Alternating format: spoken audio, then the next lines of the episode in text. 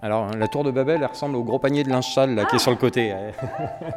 Un truc cylindrique où on voit euh, Jésus euh, qui est en haut, euh, le diable qui l'incite à se jeter dans le vide, mais le Christ résiste à l'appel du diable. Hors les murs, le reportage de Passion médiéviste.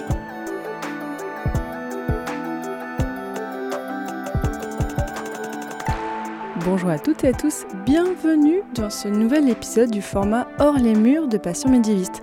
Parce que d'habitude dans Passion médiéviste, ben, je reçois des personnes qui parlent de leur sujet de thèse ou de mémoire, qui vous racontent une partie du Moyen Âge, un sujet un peu précis.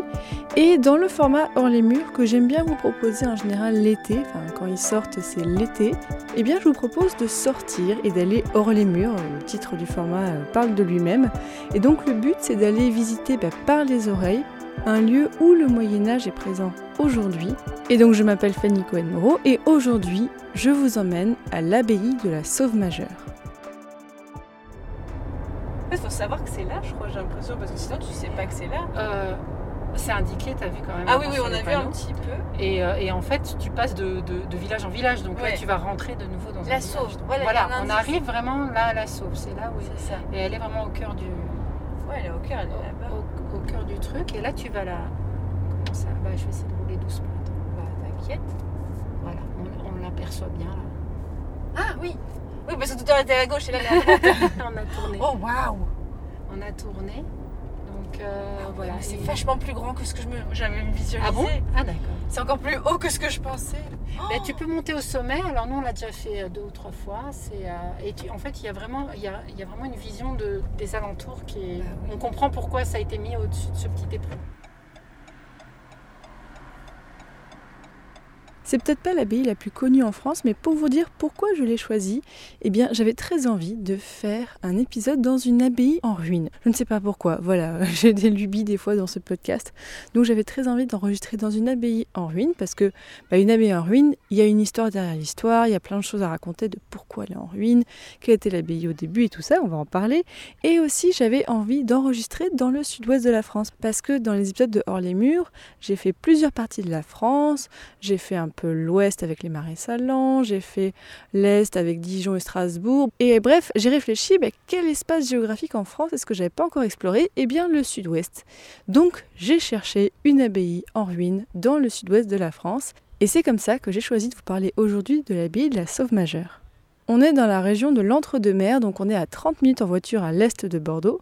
Et aujourd'hui, comme d'habitude dans Passion médiéviste et encore plus dans ce format hors les murs, je ne suis pas toute seule pour vous parler de l'histoire de l'abbaye Sauve Majeure. Alors c'est drôle parce qu'il y a un lien, et j'avais pas prévu à la base, il y a un petit lien avec l'épisode que j'ai sorti le mois dernier, parce que le précédent épisode du format hors les murs, je l'ai enregistré donc à Provins, en fête médiévale de Provins, en juin 2023, avec une troupe de reconstitution. Et bien là, on va encore un peu parler de reconstitution parce que nous avons rendez-vous avec un chevalier.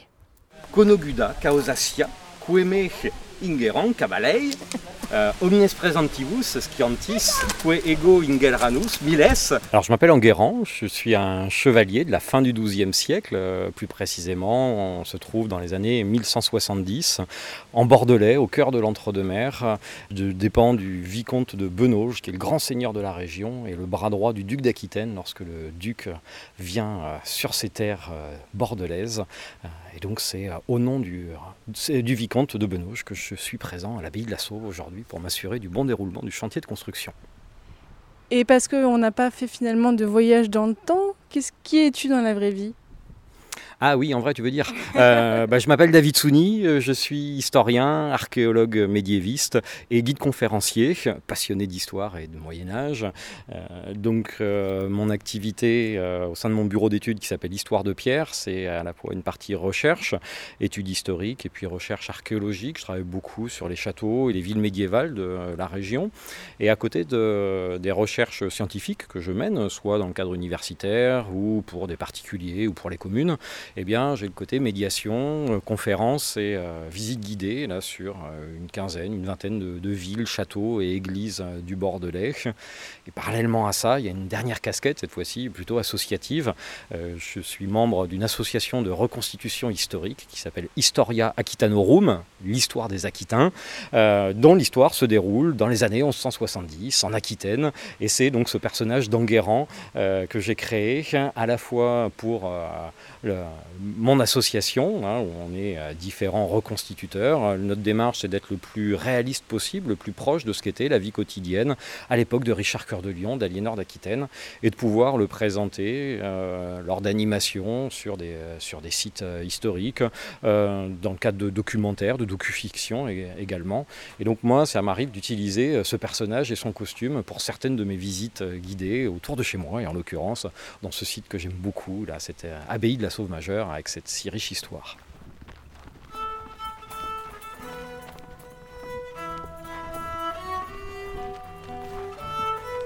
Il faut imaginer un endroit presque onirique. On a des ruines tout autour de nous, mais pas que des ruines. Et ça que j'aime beaucoup aussi dans cet endroit, c'est que eh bien, on a aussi un clocher encore en élévation, donc encore tout bien construit, qu'on peut deviner quand on arrive, notamment en voiture, à l'abbaye de la Sauve Majeure, parce qu'il est très haut. Et tout autour, on a encore beaucoup de murs en élévation, donc encore debout, encore en plutôt bon état, même si, bon, il manque un peu le plafond. Mais on peut encore avoir une bonne image de comment était l'abbaye à son apogée.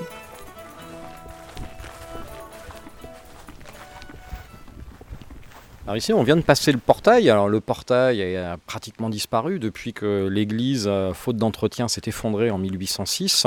Donc il ne reste que les sous-bassements du portail. Mais en revanche, une fois qu'on le franchit, on a encore tout le volume de la nef qui se dessine encore bien. Et là, on est au niveau de ce qu'on appelle le narthex, donc euh, le hall d'entrée de l'église, là, cette, euh, ce sas intermédiaire entre l'extérieur et l'espace sacré. les marches qui suivent vont nous permettre de rentrer dans le euh, la nef elle-même. Oui, parce qu'on a encore les murs, et en fait, on va le voir, il y a encore beaucoup de murs, mais pas beaucoup de plafonds. C'est ça, depuis que l'église s'est effondrée, euh, ensuite elle a servi de carrière de pierre tout au long du 19e siècle, donc elle a été euh, énormément euh, détruite. Mais paradoxalement, on a ici maintenant une ruine romantique, d'ailleurs qui a énormément attiré les érudits et les historiens du 19e siècle. On a de très beaux dessins là, de cette grande mouvance romantique. Et finalement, l'église est encore parfaitement lisible, puisqu'on a le plan au sol et puis encore de belles élévations. Et tout un côté, là le bas côté sud, où on a encore l'intégralité des, voûtes des colonnes et les arrachements euh, des voûtes de la nef. Donc finalement, avec un peu d'imagination, on arrive à restituer les volumes. Et quand j'en fais la visite, moi souvent ce que je dis à mes visiteurs, c'est que bah, le Moyen Âge, il faut rêver. Euh, on regarde bien, puis on ferme les yeux, et puis on essaye de se souvenir d'une église dans laquelle on est rentré, et on va reconstituer ainsi les voûtes. On repart de l'arrachement des nervures des croisées d'ogives, et puis on les restitue mentalement, et on les voit retomber sur les, sur les piliers opposés. On devine au travers des petites fenêtres conservées sur les qu'on devait être dans une nef assez sombre. Et à contrario, quand on arrive au bout de la nef, on va découvrir le cœur qui lui était baigné de lumière par de très grandes baies. Et là, on voit que même dans l'architecture romane, finalement, si on veut faire rentrer la lumière dans un édifice, on le sait parfaitement, l'image d'une architecture romane euh, qui serait euh, sombre, petite, euh, bref, moins belle que le gothique, c'est quelque chose de complètement erroné. on a au final une scénarisation de la lumière où on voit ici qu'on cherche sur les jeux de pénombre et de lumière avec une nef obscure qui va guider le regard du pèlerin, du visiteur vers le cœur, vers l'emplacement le plus sacré, là où se trouvait le tombeau du fondateur de cette abbaye, la Saint-Gérard de Corbie. Bah justement, on va explorer tout à l'heure effectivement les différents espaces de l'abbaye, mais raconte-nous quand et pourquoi a été fondée cette abbaye et pourquoi ici d'ailleurs? Et oui, on est en plein cœur de l'entre-deux-mers, euh, ce que l'on appelait euh, au Moyen Âge la grande forêt, euh, du fait de la présence évidemment d'un grand espace boisé. Et la grande forêt, en latin, ça se dit la silva major, silva la forêt, major, major, la grande. Et donc au cœur de cette silva major, eh bien c'est ici qu'on a un moine qui nous arrive tout droit de la baie de Somme, du nord de la France, un moine bénédictin de l'abbaye de Corbie, qui cherchait à fonder sa sa propre abbaye. Ce moine, c'est Gérard de Corbie, qui arrive avec euh, cinq ou six autres compagnons. Et dans son périple, euh, dans sa quête de trouver un lieu pour, pour créer son abbaye, pour la fonder, eh bien, il va faire étape à Bordeaux où il va rencontrer le duc d'Aquitaine. Et le duc d'Aquitaine lui conseille d'aller justement au cœur de cette grande forêt pour euh, l'exploiter, pour la défricher, la, mettre en culture. Et aux côtés du duc d'Aquitaine, ce jour-là, se trouvaient les grands seigneurs de la région, à commencer par le plus puissant d'entre eux, le seigneur de Benauge, qui a son château à deux pas d'ici, et plein de petits seigneurs locaux, dont le seigneur de Rions. Pour moi, j'y suis très attaché. Rions, c'est ma petite ville médiévale, mais c'était aussi ce seigneur de Rions, Auger de Rions, le copropriétaire d'une terre qui s'appelait Auvillard, et c'est cette terre qui va être donnée par le seigneur de Rions et d'autres seigneurs voisins à Gérard de Corbie pour qu'il y installe sa nouvelle abbaye. Donc ici, on est sur l'ancienne terre d'Auvillard. Et donc Gérard de Corbie, en arrivant ici, lui, il n'a pas la protection des armes, même si le seigneur de Benoge s'est fait son protecteur, le duc d'Aquitaine aussi. Mais euh, avant de construire l'abbaye, il va délimiter euh, un périmètre sacré, un périmètre consacré où le port des armes est théoriquement interdit. Et euh, ça se matérialise par une série de croix qui sont plantées tout autour. Et c'est ce qu'on va appeler une sauveté territoire où on a la vie sauve. Une sauveté, Gérard de Corbie fait une grande sauveté, en latin ça se dit salva maior, et là on comprend que l'on est passé de la grande forêt, Silva Maior, à la grande sauveté, Salva Maior, qui a donné son nom au lieu, la sauve majeure. La sauve majeure, c'est la Salva Major, la grande sauveté. Ah, oui, donc il y a une double étymologie euh, de l'endroit. Et alors il s'installe ici en quelles années à peu près? Alors on est à la fin du XIe siècle, Gérard de Corbie arrive ici en 1079. Très rapidement, sa petite communauté euh, va prospérer, il va obtenir énormément de dons, tous les seigneurs de la région vont faire des donations. On conserve d'ailleurs ce qu'on appelle le grand cartulaire de l'abbaye de la Sauve Majeure, c'est sur lui que j'avais fait mes études universitaires il y a une vingtaine d'années. Et euh, ce cartulaire, c'est donc un recueil de chartes et on conserve toutes les donations qui ont été faites et des familles entières vont faire euh, des dons de terre, de vignes, d'hommes, de lieux, de taxes et ainsi de suite, qui fait que cette abbaye, en l'espace de quelques décennies, elle devient extrêmement importante. À la mort de Gérard de Corbie en 1095, 16 ans après la fondation, euh, on estime le nombre de moines ici entre 80 et 100, ce qui est quand même assez conséquent. En une quinzaine d'années euh, seulement, il a ramené plein plein de gens, c'est impressionnant. Alors, là tu nous as donné sur l'aspect humain, mais on a donc autour de nous des ruines. Quand est-ce qu'on a commencé à construire cette abbaye? Alors il y a a priori eu une première église en bois euh, les premières années, histoire que les premiers moines puissent euh, avoir un lieu pour prier, et puis rapidement ils vont faire une petite église en pierre à la fin du XIe siècle. Mais l'abbaye prospérant, la petite église en pierre, euh, elle est bien trop petite pour accueillir 80, 100 moines et les nombreux visiteurs qui s'y pressent. Et comme l'argent afflue, l'abbaye de la Sauve-Majeure va avoir au XIIe siècle près de 76 dépendances, 76 prieurés répartis entre l'Angleterre et l'Espagne ça c'est la Raconquista. On est sur une success story en fait à ce niveau-là, c'est énorme. Ah oui, ça a très très bien marché. On est dans la grande époque des abbayes bénédictines, après Cluny, euh, après Cîteaux, euh, c'est le grand mouvement des grandes abbayes bénédictines. Et euh, l'abbaye de la Sauve est l'une des grandes abbayes du sud-ouest et on voit cette réussite très rapide. Et ça, ça va se concrétiser par un bâtiment d'envergure, c'est celui dans lequel on se trouve. Et le chantier va débuter vers 1120, euh, plutôt qu'un chantier, en fait, on a deux chantiers qui débutent. Il ne faut pas oublier qu'on a une première église qui est construite et que nos moines, ils ont besoin d'un lieu pour continuer à prier.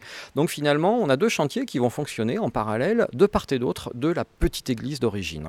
Donc un chantier qui démarre par le portail, là où nous nous trouvons, et une autre équipe qui construit le chevet, donc l'autre extrémité. Et les deux chantiers vont progresser et au moment de se rejoindre, eh bien, on va démolir la petite église d'origine et on va achever euh, la grande église dans laquelle nous nous trouvons, cet édifice monumental. Bah, je te propose que du coup, on avance un petit peu dans cette église, ce qu'il en reste en tout cas, et qu'on parle un petit peu des différents espaces qu'on a ici. C'est parti.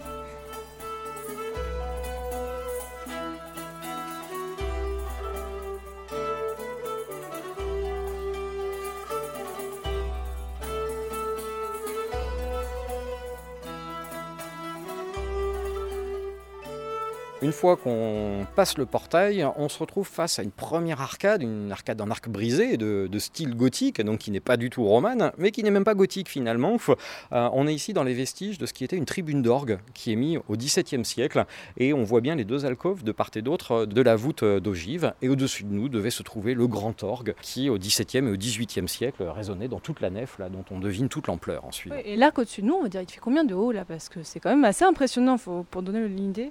L'arc, là, sous la clé, on doit être, je dirais, à 8-10 mètres de haut.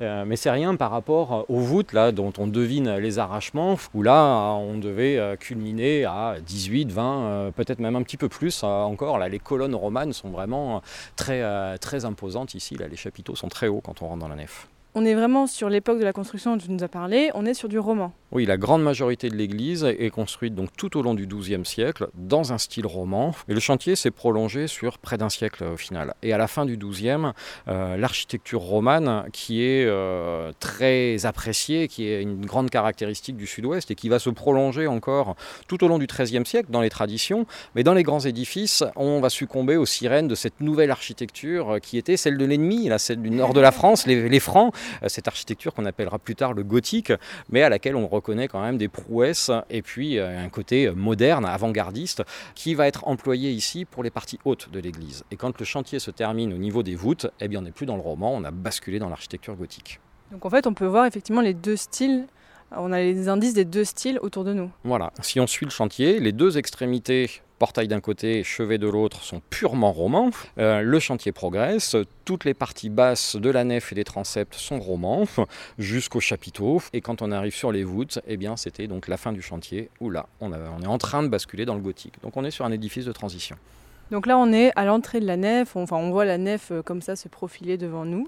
Et là, en fait, il faut imaginer qu'on a la nef face à nous. À gauche, on a effectivement des murs, mais à droite, on a des murs bah, très, très, très en élévation encore. Oui, puisqu'on est sur une nef qui est très vaste ici, avec un, vaisseau principal dans lequel on se trouve, là, qui est la partie la plus haute et la plus large. Et de part et d'autre, on a des bas-côtés, le bas-côté sud, le bas-côté nord. Le bas-côté nord a quasiment disparu, il n'en reste plus que les, les sous-bassements. En revanche, le bas-côté sud est entièrement conservé et surtout, il a gardé ses voûtes. Euh, lui, ça ne s'est pas effondré. Donc ici, on retrouve très bien encore les, les volumes de l'édifice d'origine, avec les colonnes romanes, et puis, en levant la tête, les voûtes sur croisées d'ogives de l'édifice gothique achevé au début du XIIIe siècle. Et sur ce bas-côté sud, il y a un autre élément qui vient s'ajouter au fil du chantier. On va venir implanter au-dessus de l'une des travées un nouveau clocher, un clocher de style gothique.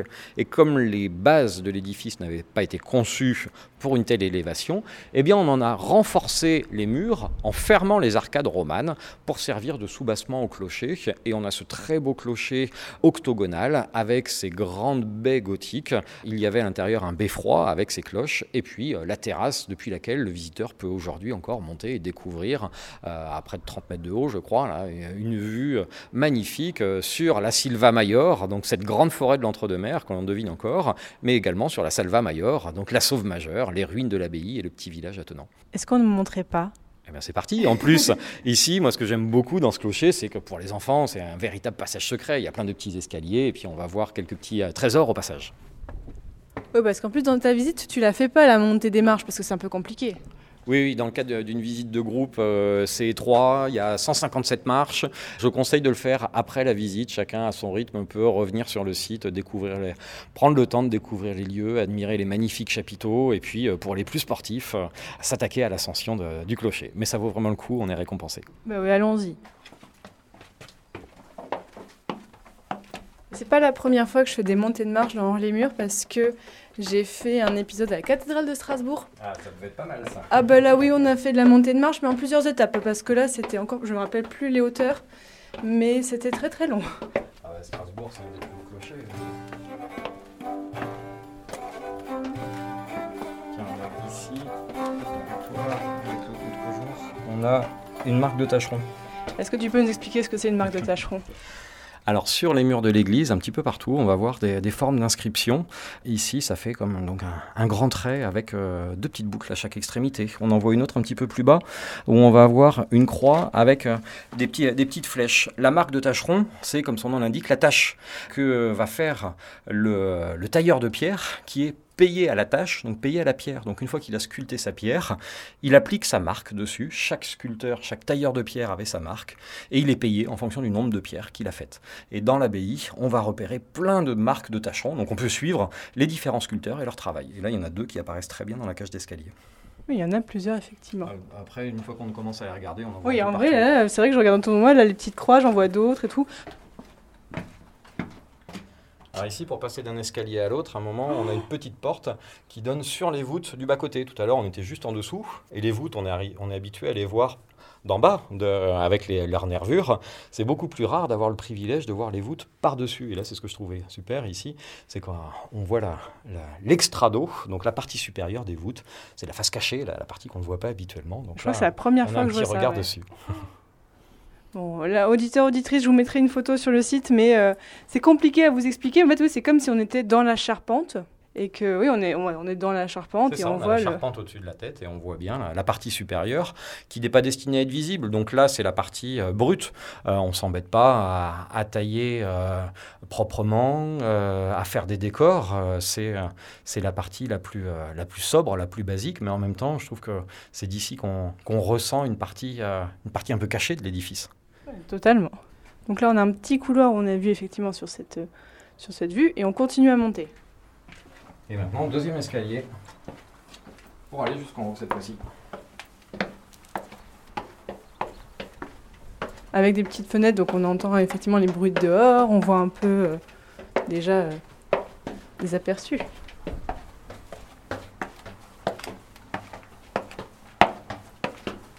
Là, on a une porte qui donne dans le vide aujourd'hui, avec une grille assez sécurisée, rassurez-vous. Mais cette porte, elle permettait d'accéder aux voûtes de la nef. Là, on est juste au-dessus de- du corps principal de la nef. Et quand on voit la hauteur, là, on, comprend mieux euh, le, volume du bâtiment et la hauteur sur, sous voûte que ça avait initialement.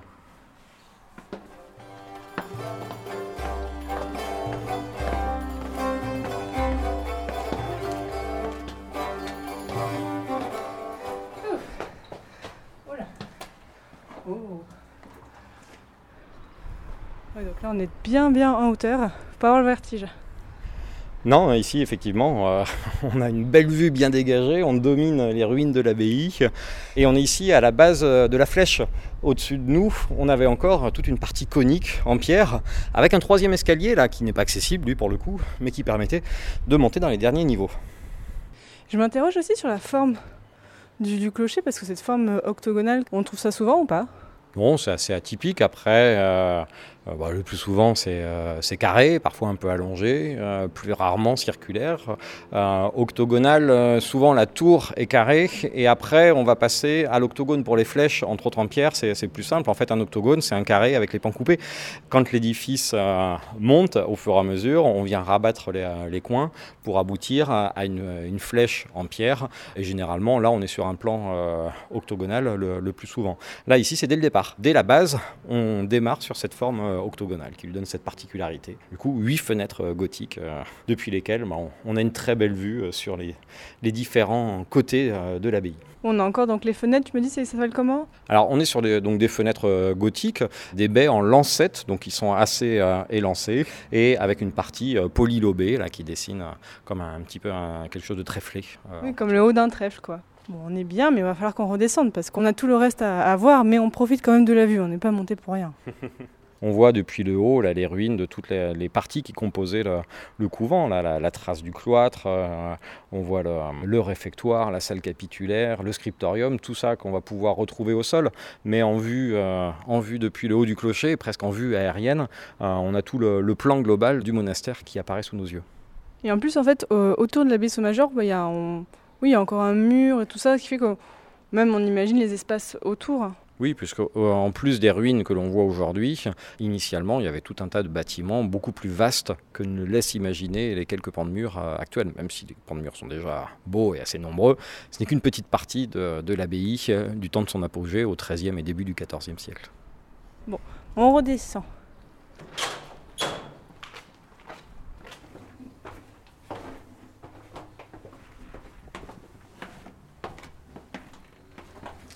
Tu regardes, tu as une, partie, une vue sur l'intérieur, là où devaient se trouver les cloches.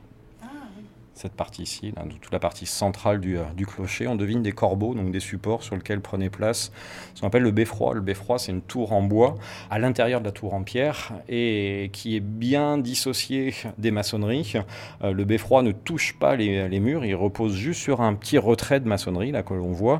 Et de cette façon-là, cette tour en bois permet de supporter les cloches et surtout d'absorber leurs vibrations quand elles sonnent pour ne pas risquer de fragiliser l'édifice en lui-même.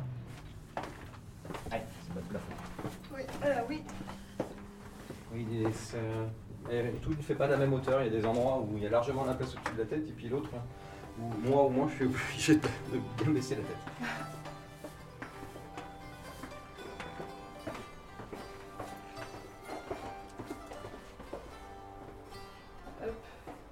Donc là, on est fini par redescendre et donc on arrive, on arrive dans le cœur.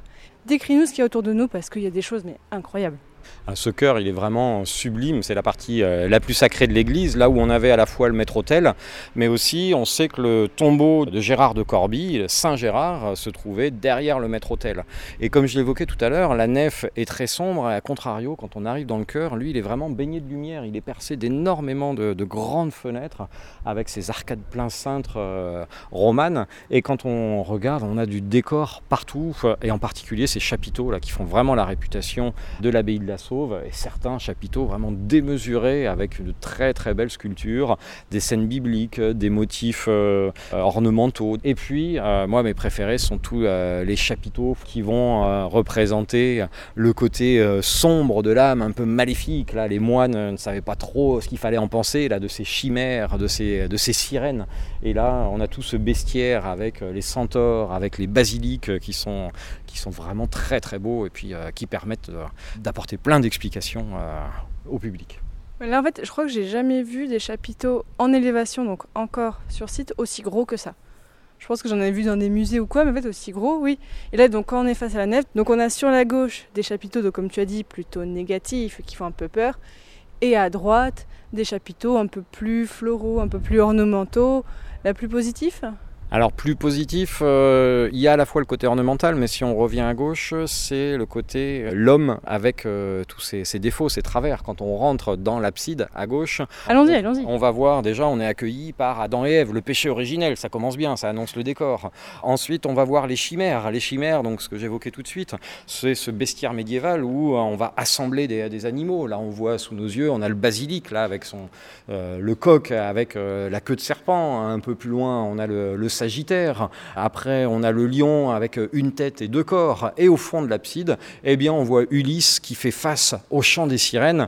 Donc on voit qu'ici, on est dans, les tentations. La tentation euh, d'Adam et Ève, la tentation euh, d'Ulysse, euh, le côté négatif là, de, ces chimères. Alors que de l'autre côté, eh bien, on va avoir des scènes religieuses qui vont montrer qu'on peut être racheté. On a le combat de Daniel dans la fosse au lion. On a une scène avec la tour de Babel, avec euh, le, Christ qui tire le diable par les cheveux, là, qui a résisté euh, aux appels euh, du diable. Donc c'est le côté un petit peu rédempteur. Là, on imagine que derrière ça, les religieux pouvaient avoir un discours pour étayer leurs propos et puis ben, la quête de la vie éternelle et de racheter son âme. Elle est où la tour de Babel là? Alors la tour de Babel, elle ressemble au gros panier de linge sale là, qui est sur le côté. un truc cylindrique où on voit euh, Jésus euh, qui est en haut, euh, le diable qui l'incite à se jeter dans le vide, mais le Christ résiste à l'appel du diable. Et finalement, quand on regarde le même diable, il se fait tirer par les cheveux sur la gauche par le Christ là, qui l'a attrapé et qui combat le, le diable ici. Mais c'est très très stylisé quand même. Bah oui, et tu as raison, effectivement, la tour de Babel ressemble totalement à un panier à linge. Donc on dirait deux enfants qui se disputent autour du panier. C'est tout à fait ça, exactement. C'est assez naïf comme représentation. Mais euh, c'est quand même assez intéressant que c'est. On a beaucoup de ces chapiteaux ici. Il me semble que c'est assez rare d'avoir autant de chapiteaux dans un espace comme ça. Alors rare, pas forcément, parce qu'on a d'autres églises qui sont très réputées pour, euh, euh, pour leurs beaux chapiteaux. Ici, euh, ça fait partie des sites les plus importants au niveau du, sud-ouest, à la fois en termes de quantité de chapiteaux, je parle pour cette période. Donc on est ici en plein XIIe siècle, dans l'apogée de, l'art roman. Puis c'est le, bestiaire fantastique, c'est les, les, scènes bibliques, c'est les motifs floraux. Après, les beaux chapiteaux romans XIIe et les églises églises qui en ont des quantités, on en regorge dans la région. ce qui fait la particularité de la Sauve, je pense, c'est d'une part d'avoir conservé ces chapiteaux, mais aussi ce côté assez éventré de l'église là qui fait. On a un contraste entre les deux. c'est vraiment l'aspect ruine romantique. Et quand on vient au début du printemps, là que les pâquerettes sont toutes en fleurs, oui, parce que ce qu'on n'a pas précisé, c'est que c'est de la pelouse hein, dans, l'église. On le voit pas là à l'audio, mais c'est à ce côté particulier là d'avoir cette végétation au cœur de l'église. Et puis quand on a un tapis de pâquerettes au milieu des, ruines romanes romantiques, c'est quand même du plus bel effet. Là, donc, on a vu effectivement la partie qui était à l'intérieur de, l'église, mais en fait, comme c'est une abbaye, eh il n'y a pas qu'une église, c'est ça? Oui, parce que l'église, c'est la partie la plus importante, la plus symbolique de l'abbaye. Euh, c'est là que les moines viennent prier euh, moult fois par jour et par nuit. Mais euh, une abbaye, c'est une, communauté de religieux, donc il y a tous les bâtiments conventuels qui servent à la vie quotidienne. Et tout ça s'organise autour du cloître dans lequel nous venons de pénétrer. Donc les, bâtiments conventuels sont installés au sud de l'église pour profiter de l'ensoleillement. On comprend bien, vu la taille de l'église, que si on avait mis les bâtiments conventuels côté nord, bah, il ne verrait jamais le soleil, ni il pas beaucoup de lumière. Donc c'est pour ça que dans les abbayes, les bâtiments résidentiels sont le plus souvent au sud. Et ici, c'est le cas. Et on a ce superbe, enfin superbe cloître. Il en reste quasiment plus rien. Mais quand on... par rapport à l'église, là, il y a vraiment plus beaucoup de choses. Oui, le cloître, je dis superbe euh, dans le sens où euh, on en devine encore les quatre côtés, et surtout le volume qu'il a dû avoir. Et ça devait faire un, cloître gothique reconstruit fin 13e, début du 14e siècle, comme euh, le grand réfectoire dont on devine encore les élévations. Pour le coup, le réfectoire, il en reste encore la moitié. Donc on voit bien l'ampleur qu'avait le, bâtiment. Euh, de même que la salle capitulaire, là à côté de nous, il en reste les, les premières rangées de pierres, mais euh, ce sont les, bancs sur lesquels s'installaient euh, la centaine de moines qui composaient la communauté. il doit être un peu serré là quand même, une centaine là, non? Ah, il, y y avait deux niveaux de bancs, et puis euh, autour des moines, on a tous ceux qui n'ont pas encore le statut de moine. On a les, euh, frères convers, euh, on a des personnages de second rang, voire des laïcs qui, eux, ne, siègent pas dans la salle du chapitre, en revanche, qui devaient pouvoir entendre ce qui s'y passait. C'est pour ça que les salles, salles du chapitre ou salles capitulaires sont toujours très ouvertes sur le cloître, avec de grandes arcades. Là, aujourd'hui, elles ont disparu, mais toutes les salles capitulaires sont faites sur le même principe, tout simplement pour que ceux qui n'ont pas voix au chapitre puissent entendre ce qui se passe dans la salle du chapitre. C'est pour l'expression vient de là. Et donc dans cette salle, il y avait donc les principaux religieux, mais tous les autres restaient dans le cloître et écoutaient d'une oreille ce qui s'y passait. Bon, et on a été mauvaise langue parce qu'il nous reste des murs ici. Donc euh, là, c'était quelle partie du cloître? Alors, on est en train de ressortir euh, euh, du, cloître. Cette fois-ci, on est sur la partie sud de la galerie du cloître. Hein. et là débute donc le grand réfectoire, qui était une, vaste salle gothique voûtée sur croisée d'ogives. On voit bien ici les traces des deux grands vaisseaux et les arrachements de toutes les séries de, voûtes et des grandes baies gothiques ajourées et vitrées qui baignaient de lumière ce réfectoire où l'on mangeait en silence. Hein. La règle bénédictine leur imposait. Et là, euh, on, tu le disais tout à l'heure sur le côté pelouse, là on est vraiment quasiment dans la nature, on a des arbres autour de nous. C'est très bucolique en fait comme espace. Et oui, la sauve majeure, euh, c'est aussi la Silva Major, euh, la, grande forêt. Même si pendant longtemps, au moment de l'apogée de l'abbaye, euh, c'était beaucoup plus en culture. Il y avait toute une polyculture qui aujourd'hui a disparu. On a encore un vignoble bien présent et très conséquent dans l'entre-deux-mers. Mais on a du mal à imaginer de ce que devait être la densité d'occupation à la fois de cette abbaye au moment de son apogée. Mais il ne faut pas oublier que la sauve, c'était, il y avait l'abbaye, mais il y a la ville qui s'était développée autour. Et au XIIIe siècle, au moment de l'apogée de l'abbaye, on a une ville de près de 2500 habitants quand même. Euh, on a des listes euh, de recensement avec euh, près de 600 maisons. Il y avait 28 bancs de boucherie, donc ça donne un petit peu l'image de ce qu'était cette ville. 28 bouchers qui étaient donc autour de nous, quoi. C'est ça, autour euh, dans la ville pour fournir les habitants. Quand on dit qu'on mangeait pas de viande au Moyen Âge, bon, euh, en fait, si quand même. Hein. Alors il y avait les jours sans, mais euh, à côté de ça, on en consommait quand même un certain nombre, et d'autant plus que les religieux avaient besoin des moutons, d'une part pour les manger, ensuite récupérer la laine, ça il n'y a pas besoin de les tuer, tu me diras. Mhm. Mais quand on les tue, par contre, on récupère la peau, et ce qui intéresse dans la peau, c'est de la tanner pour en faire du parchemin. Et là, on est en train de longer l'ancien scriptorium, là où se trouvait la bibliothèque et les moines scribes, les moines copistes, qui enluminaient de très très nombreuses Bibles. Et quand on voit la taille des Bibles et le nombre de peaux de moutons qu'il fallait pour faire ces manuscrits, eh bien on se dit qu'il fallait en manger un paquet de moutons.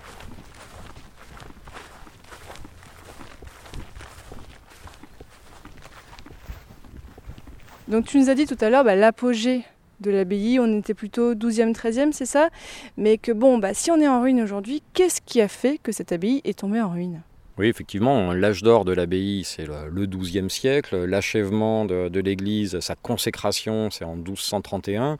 Tout au long du XIIIe siècle, euh, on a non seulement l'abbaye, plus euh, cette ville qui s'est développée, mais l'abbé, il a en fait, il a toute autorité sur la ville, ce que les habitants ont du mal à supporter. On a même des révoltes. Les habitants voudraient avoir plus d'autonomie, ce que l'on rencontre dans plein d'autres villes du secteur à l'époque, ces villes qui se dotent d'une jurade, d'un conseil municipal. Et ici, l'abbé euh, l'a toujours refusé, à tel point qu'à un moment, on a une révolte tous les habitants vont défoncer le portail de l'église et saccager, euh, saccager l'église. Et 200 bourgeois sont condamnés à payer. Euh, donc on sent bien qu'il y a des tensions quand même euh, ici. Et on est à l'époque où on va avoir ce qu'on appelle dans le sud-ouest le phénomène des bastides, les constructions de ces villes neuves qui sont faites pour développer l'économie et pour attirer de nouvelles populations. On leur donne énormément d'avantages. Or, au tout début du XIVe siècle, eh bien, le représentant du roi d'Angleterre, un certain Amaury de Craon, va à une lieue d'ici, à peine, à 24-5 km, créer une bastide justement, une ville neuve à laquelle il laisse son nom, donc de Craon, ça va devenir Créon. Et la bastide de Créon va prospérer en quelques années, et les habitants de la Sauve qui n'obtenaient pas euh, l'indépendance ou les avantages qu'ils auraient souhaités, eh bien beaucoup vont aller s'installer à Créon. Donc ça, c'est les débuts du déclin.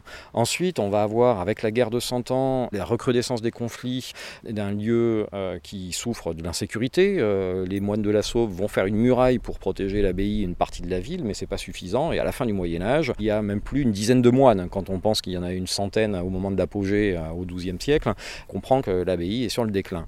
Euh, avec les guerres de religion, ça ne s'améliore pas. Et au début du XVIIe siècle, c'est une abbaye qui est en piteux état. Mais on a un nouvel ordre religieux qui s'est créé au XVIIe, qu'on appelle les moines moristes, et qui vont reprendre en main toutes les grandes abbayes bénédictines du royaume, progressivement.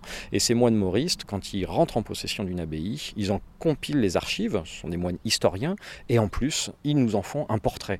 Et pour chacune de ces abbayes, on a toujours une gravure qui représente l'église et l'abbaye telle qu'elle est au moment où ils en prennent possession. Et on a ça. C'est super précieux, ça, c'est génial. Ah, c'est extrêmement important. Euh, c'est un ouvrage qui couvre toute la France, qui s'appelle le Monasticum Gallicanum, les monastères de la Gaule, en fait. Et rien que pour le Bordelais, on a plusieurs abbayes qui sont reprises par les moristes, dont euh, l'abbaye de la Sauve Majeure. Et on a ce très beau portrait là qu'on peut admirer quand on rentre dans le musée, qui permet de comprendre comment était euh, cette abbaye au XVIIe siècle les moines moristes vont démolir une partie des bâtiments euh, pour en reconstruire de nouveau un grand corps de bâtiment 18e, plus au goût du jour, qui, passé la, Révolution, euh, l'ensemble des bâtiments sont saisis en bien national, comme toutes les abbayes, euh, et faute d'entretien, eh bien, l'église s'effondre en 1806, et à partir des années 1820, la municipalité de l'époque en fait une carrière de pierre, et l'abbaye est progressivement démontée et vendue en pierre. Mais pas le clocher, ça qui est, qui ont finalement assez chanceux, c'est que les voûtes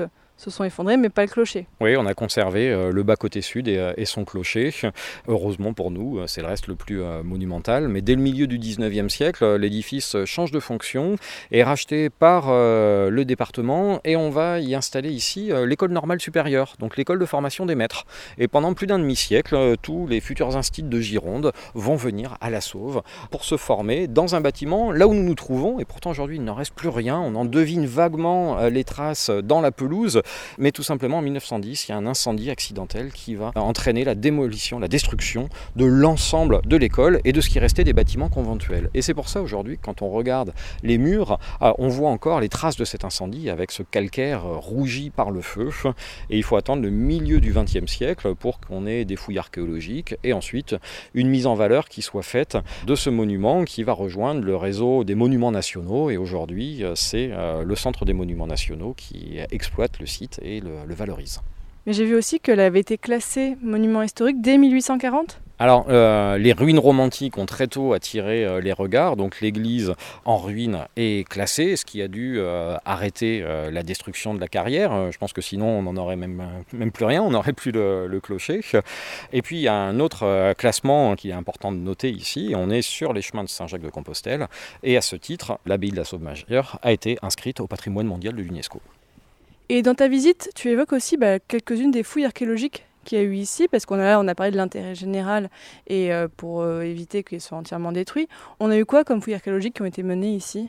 Les fouilles archéologiques aujourd'hui sont assez anciennes, c'est les années 1950-1960, mais elles ont permis de redécouvrir toute une partie des bâtiments euh, qui avaient disparu sous les gravats, sous la végétation. Donc ça a permis de faire ressortir le plan de la salle capitulaire, euh, les bases des colonnes disparues, les différents bâtiments qui composaient l'abbaye. Et ensuite, il y a eu des restaurations qui ont permis de redessiner au sol le plan et qui permettent aujourd'hui au public de bien se projeter et d'en comprendre les volumes. Et puis de ces fouilles aussi, ça a permis de redécouvrir des, plein de morceaux euh, de très belles sculptures, des restes euh, d'enduits peints qui aujourd'hui sont présentés dans le petit musée lapidaire qu'on a à l'entrée à côté de la billetterie, euh, avec des explications assez complètes et intéressantes pour avoir une vue d'ensemble sur l'abbaye.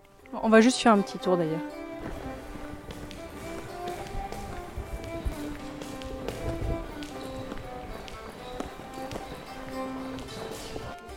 Alors, ici, le musée qu'on est en train de traverser, c'est l'ancienne chapelle de l'école euh, normale qui a été euh, réutilisée. Ce sont des étudiants euh, de la fac de Bordeaux en muséographie et scénographie qui viennent de refaire toute la présentation avec à la fois les sculptures mises en valeur et toutes les explications. Donc, un endroit à ne pas rater quand on visite l'abbaye.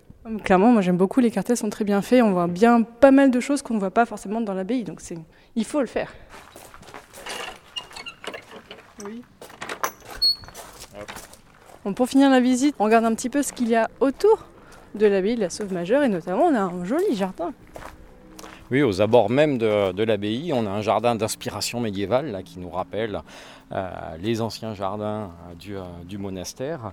Et puis ce, jardin est logé sur un côté de ce qu'on appelle la grange dimière, c'est-à-dire la grange où les moines venaient entreposer les dîmes. Les dîmes, c'est ces, taxes qui sont prélevées sur toute la production. Donc il y avait les dîmes sur le blé, les dîmes sur le vin, les dîmes sur tel fruit ou tel légume, et ainsi de suite. Donc tout ça a été entreposé dans des granges dimières et ensuite été commercialisé. Donc ce qui faisait l'économie et la richesse des moines. Et cette grange d'Imière a, été euh, restaurée et aujourd'hui ça en fait un très bel édifice qui est à la fois un lieu euh, de conférence, j'ai eu l'occasion d'en faire à plusieurs reprises, c'est un bel endroit. Et puis euh, c'est aussi le siège de la Maison des Vins, puisqu'on est ici au cœur de l'Entre-deux-Mers, dans une de ces belles appellations du, du Bordelais, avec des vins blancs mais aussi des, des, vins rouges. Et on a toute une présentation des différents producteurs qui est faite ici. Donc ma foi ça fait un bon complément de la visite à l'abbaye. Donc David, tu fais des visites ici plusieurs fois par an. On pourrait voir sur le site de l'abbaye de la Majeure quand sont tes prochaines visites. Mais tu fais des visites dans d'autres endroits, c'est ça? Alors oui, moi je travaille euh, en indépendant euh, comme guide conférencier où j'ai donc une grosse quinzaine de visites sur l'ensemble du Bordelais, euh, des sites très connus comme Bordeaux, où je, propose plusieurs visites, Saint-Émilion, où j'y travaille depuis euh, plus de dix ans, d'abord dans le cadre d'un programme universitaire, et puis maintenant euh, sur de, la médiation, sur le futur musée de Saint-Émilion. Donc pour moi, c'est toujours un plaisir de, partager les recherches auxquelles j'ai participé. Et puis à côté de, ces hauts lieux touristiques de la région, il y a tous ces sites moins connus sur lesquels j'étais amené à travailler, à faire des, des études, soit pour les particuliers ou pour les communes. Euh, et aujourd'hui, euh, j'y emmène mes groupes. Donc je travaille principalement avec les groupes sur réservation. Après, un groupe, ça peut être aussi une fête de famille, un groupe d'amis. On peut privatiser le guide. Donc euh, je peux emmener découvrir des châteaux, des abbayes, comme l'abbaye de la Sauve ici, où j'aime beaucoup y revenir avec mes groupes. Et puis également un certain nombre de lieux qui ne sont pas forcément ouverts au public habituellement. Là, j'ai fait des études pour des propriétés viticoles ou des propriétés privées qui maintenant m'ouvrent leurs portes avec mes groupes. Donc c'est l'occasion d'aller au bout d'aller, au bout de chemin où on ne va pas habituellement, de pousser c'est des portes euh, et puis de découvrir euh, là aussi un très très beau patrimoine de l'entre-deux-mers qui est vraiment euh, mon cœur d'activité. Et puis durant l'été, j'interviens souvent dans différentes programmations, la ville d'art et d'histoire de l'Aréole, à l'abbaye de la Sauve Majeure sur des visites costumées, pour d'autres sites, et puis il y a les visites que j'organise moi-même, entre autres sur Rions, puisque je suis sur place pour les individuels, et eh bien ça me permet d'en proposer et puis de faire découvrir ces petites pépites là qui est à deux pas de Bordeaux et qu'on connaît assez peu et bien conservées aussi.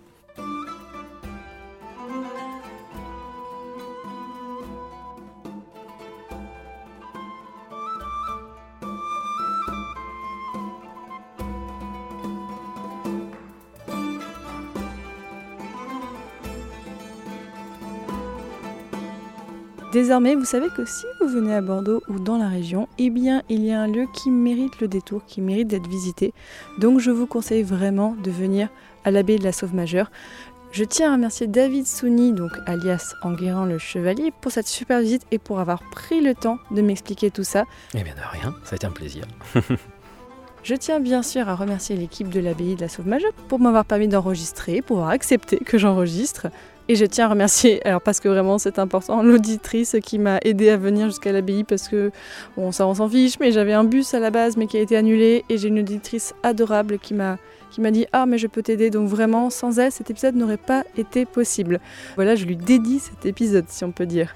Si vous voulez en savoir plus sur l'abbaye de la Sauve Majeure, si vous voulez voir des photos, n'hésitez pas à alors déjà aller sur le site de l'abbaye. Voilà. De toute façon, je mettrai tous les liens et références sur mon site sur passionmédiéviste.fr où je vous mettrai des photos, donc que ce soit d'Enguerrand et de l'abbaye, bien sûr. Et je vous rajouterai des liens sur mon site pour aller plus loin, si vous voulez voir euh, des vidéos et tout ça. Et si vous voulez écouter des épisodes semblables à ce que j'ai fait, eh bien n'hésitez pas à aller regarder les épisodes du format hors les murs tant que vous êtes sur le site. Voilà, j'ai consacré plusieurs épisodes comme ça, un petit peu des déambulations dans des endroits, plus ou moins, notamment bah, il y avait l'épisode enregistré autour du palais des papes d'Avignon, j'avais fait l'épisode au Dijon médiéval, et aussi bah, n'hésitez pas à l'écouter si le sujet de la reconstitution vous intéresse, bah, l'épisode que j'ai sorti le mois dernier donc euh, juste, euh, vous descendez un peu sur le flux de podcast, euh, il est normalement deux ou trois épisodes avant, donc enregistré à Provins. J'espère encore que cet épisode vous a plu. Si vous avez des idées d'endroits où je pourrais enregistrer des épisodes de ce format, eh bien n'hésitez pas à m'envoyer un petit message pour me conseiller. J'en reçois quelques fois, mais c'est vrai que je sais pas pourquoi, je fonctionne un peu au coup de cœur en fait dans ce format hors les murs parce que c'est quand même un format qui me prend beaucoup de temps, j'ai beaucoup de montage dessus. Mais donc n'hésitez pas à me faire des propositions d'endroits. Alors voilà, petit challenge, des endroits qui ne ressemblent pas à ce que j'ai déjà fait. Donc là, ne me conseillez pas une habille, je viens d'en faire une. Mais il y a encore plein de types d'endroits que je n'ai pas encore fait. Hein. j'ai des idées, mais bon, n'hésitez pas à me proposer. Et je vous dis à bientôt pour un prochain épisode de Passion médiéviste. Salut